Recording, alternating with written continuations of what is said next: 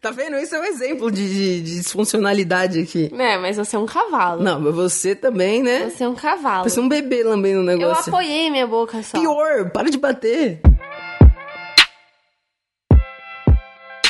Esses dias veio à tona um tweet de uma menina questionando os seguidores dela sobre ser certo ou não você ter as, as senhas das redes sociais do seu parceiro, seu companheiro, companheira, e ter a senha do celular. E aí isso virou uma discussão bem grande no Twitter, e aí é sobre isso que eu queria comentar hoje.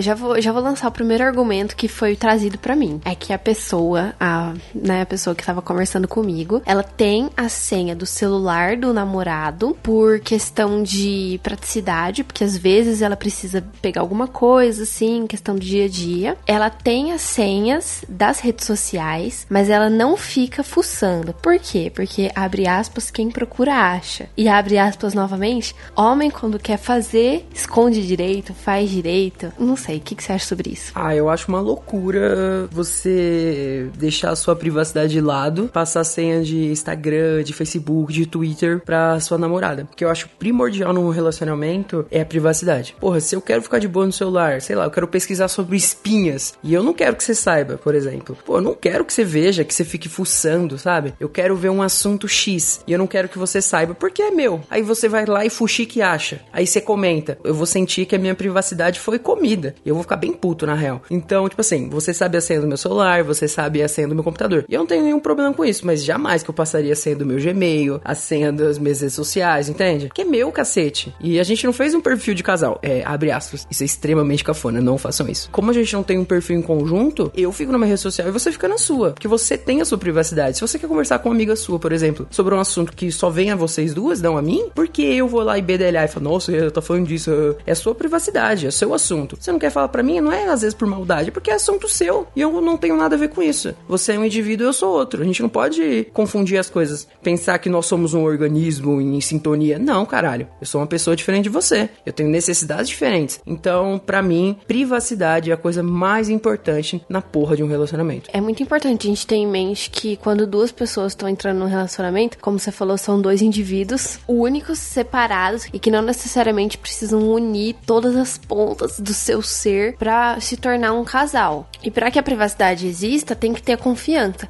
E eu acredito assim, particularmente, uma opinião meio abstrata. Eu não fico vendo nada do Pablo, tipo, eu não fuço em nada dele, absolutamente nada, porque eu confio muito nele. E eu acredito que se alguma coisa acontecesse, isso iria chegar até mim, sem eu precisar fuçar em nada. Cara, uma hora ou outra você vai descobrir, você não precisa ficar com ansiedade de achar alguma coisa, assim, parece que sempre tem alguma coisa para ser achada. E cara, não, ou se tiver, isso vai chegar a você de alguma forma. Eu e o Pablo, a gente leva bem a sério esse negócio de privacidade. E realmente, tipo, eu não entro nas redes sociais dele pra ver nada. E ele não entra na minha. Tipo assim, não, não existe. Não, não, isso. calma, isso aí é mentira. Você entra assim. Quando o Instagram mostrava quem curtia, você olhava o que eu curtia. Eu olhava de todo mundo. Não, Não, era olhava de. Não, seu. mas você olhava o meu. Irmão. No Twitter, você vê todos os bagulho que eu curto e compartilho. Posso falar? Aí, ó, ó. Não, eu não tô falando nesse sentido. Eu tô falando no sentido de entrar na sua conta e ver as, as suas interações. Mas você não acessa com a minha senha. Essa é a diferença. Não, ó. Fé nas malucas.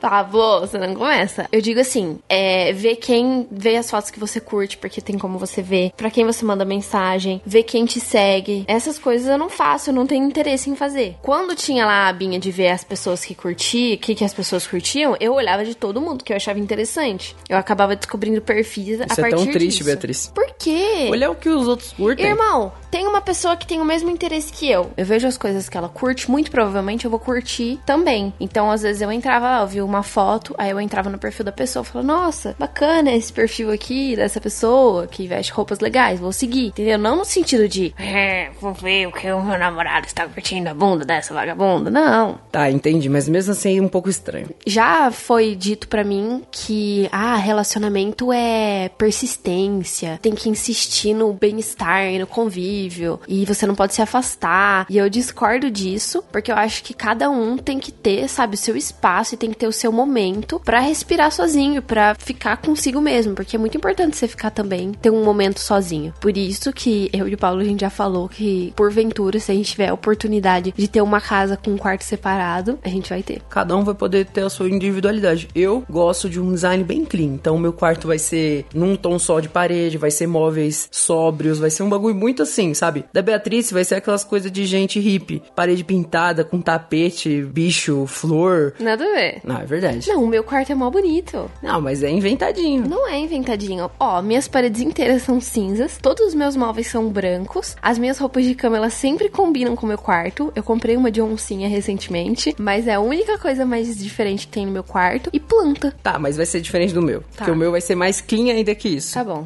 No meu quarto vai morar um gato. Ah, é, não pode ir pra, pra sala, nem pra Tá cozinha, bom, lugar nenhum. bem. E se for, você vai ter que limpar. Tá bom. Eu vou cortar o seu rabo. Vai, continua. Então, e eu gostaria disso. Porque, mano, se eu chego cansado e quero ficar sozinho, eu vou ter que aguentar a Beatriz na cama? Não. Eu vou pro meu quarto e fico de boa. E se às vezes a gente quiser, a gente fica junto. E se É. não quiser, também não fica. A gente dormiu separado algumas noites dessa vez. Sim. Foi uma experiência boa, mas aí teve uma noite que o Pablo falou: Beatriz, posso dormir com você?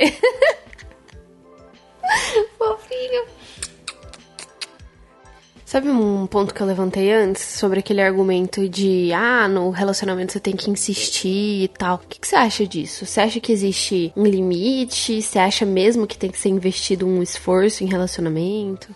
Eu acredito que em qualquer coisa que você faz tem que ter um esforço. Quando começa é sempre muito difícil, porque são novos hábitos, são novas relações, você vai ter que mudar, você vai ter que aceitar outra pessoa, porque namorar e relacionamento no geral é aceitar a pessoa. Quem não consegue mudar não vai namorar, não vai conseguir ter um relacionamento efetivo e forte com alguém. E eu não vou fazer isso, não, não vou fazer aquilo. Você vai terminar rápido. Então, você tem que abrir brechas pra entender outra pessoa e pra ter um relacionamento saudável. Acredito que a insistência faz parte no relacionamento, mas de qualquer outra coisa, do seu trabalho, que você tá aprendendo, da sua família, tudo. Conviver é problema, essa é a verdade. Porra, às vezes me incomoda um chinelo desarrumado. Pra Beatriz, foda-se. Pra mim me incomoda muito. Nossa, vou ficar muito puto. E pra ela, cagou. Aí eu vou lá e arrumo. Ela vai lá e bagunça. E eu vou ficar muito puto, não vou? Mas é o preço do, da convivência, né? Porque, porra, você tem que estar disposto, irmão. Se você entrou no relacionamento, você tem que estar minimamente disposto a arranjar as coisas pra esse relacionamento funcionar. Por isso que, primeiro de tudo, você tem que conhecer muito bem. Não vai tirar foto agora, não. Tô feia. Para, bebê, eu tô feia. Você Sim, adora tirar foto quando eu tô sem maquiagem. Aqui, ó. Tá linda, maravilhosa. Vai. Primeiro de tudo, você tem que. é, essa pessoa tem que valer a pena, né? Tem que valer a pena o seu esforço. Conhecer isso é muito importante. E aí depois é essa questão da doação. Você tem que se doar um pouco por, por essa pessoa e essa pessoa tem que se doar um pouco pra você. Aí chega a uma questão assim: vamos supor que esse relacionamento tá dando errado. A convivência não tá sendo tão boa e estão surgindo algumas brigas necessárias e tal. Até que ponto você acha que vale a pena essa doação? Ficar tentando eternamente? Ficar tentando até um limite? O que, que você acha? Então, eu acho muito difícil responder isso porque pensa só, nós estamos num relacionamento e a gente começa a brigar, mas tem uma necessidade mútua de continuar. Ou a gente vai superar esse problema e pode ser que demore muito tempo, ou a gente vai tentar o máximo e vai ver que não vai funcionar. Mas é difícil aceitar que tá dando errado. Por isso que a gente vê tantos casais que brigam tanto, e eu não tô nem falando de casal disfuncional, assim, no sentido de cara bater, de beber, não. De um relacionamento saudável que as pessoas começam a tretar muito, a não se gostar tanto, mas elas querem persistir porque namorar depois de um tempo vira um hábito, né? Você se acostuma com outra pessoa, então você tem uma necessidade não só dessa pessoa, mas de ter uma pessoa. Então, admitir pra você mesmo que você não tem ninguém é muito difícil. Assim, não, vou terminar eu prefiro não ter ninguém. Então, imagina pra um casal que tá 10 anos, 15 anos, que tem filhos. É muito complicado. Então, às vezes, mesmo com esse problema, as pessoas empurram com a barriga. Eu não tô aqui pra julgá-las, porque às vezes é necessidade. Eu acho que é uma questão de da sociedade também. É muito mais bonito você virar e falar, ah, a gente tá 10 anos junto, do que você virar e falar, porra, acabamos de divorciar. Eu Acho que é um peso, assim, que você acaba carregando, né? Uma,